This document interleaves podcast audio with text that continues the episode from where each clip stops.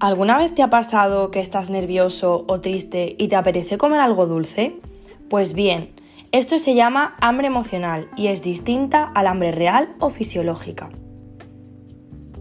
El hambre emocional es la sensación de hambre que se produce por el simple placer de comer y está completamente influenciada por las emociones y los estados de ánimo. Se caracteriza por aparecer de forma repentina, satisfaciéndose inmediatamente mediante un antojo específico, surgiendo después de la ingesta remordimientos o culpa por ello. Por el contrario, el hambre real o fisiológica es la sensación de hambre que se produce por la escasez de energía y por la necesidad de nutrientes. Se caracteriza por aparecer de manera progresiva.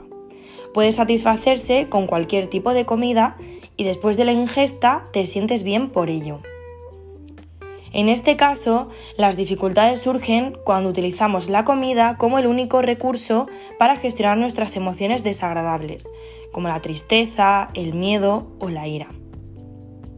Pero, ¿solo utilizamos la comida para gestionar emociones desagradables?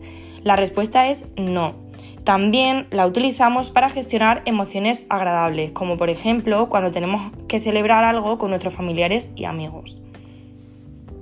Pues bien, esto es algo que nos ocurre a todos, pero si se convierte en un mecanismo de gestión emocional al que acudimos siempre, puede convertirse en un problema y generarnos una mala relación con la comida.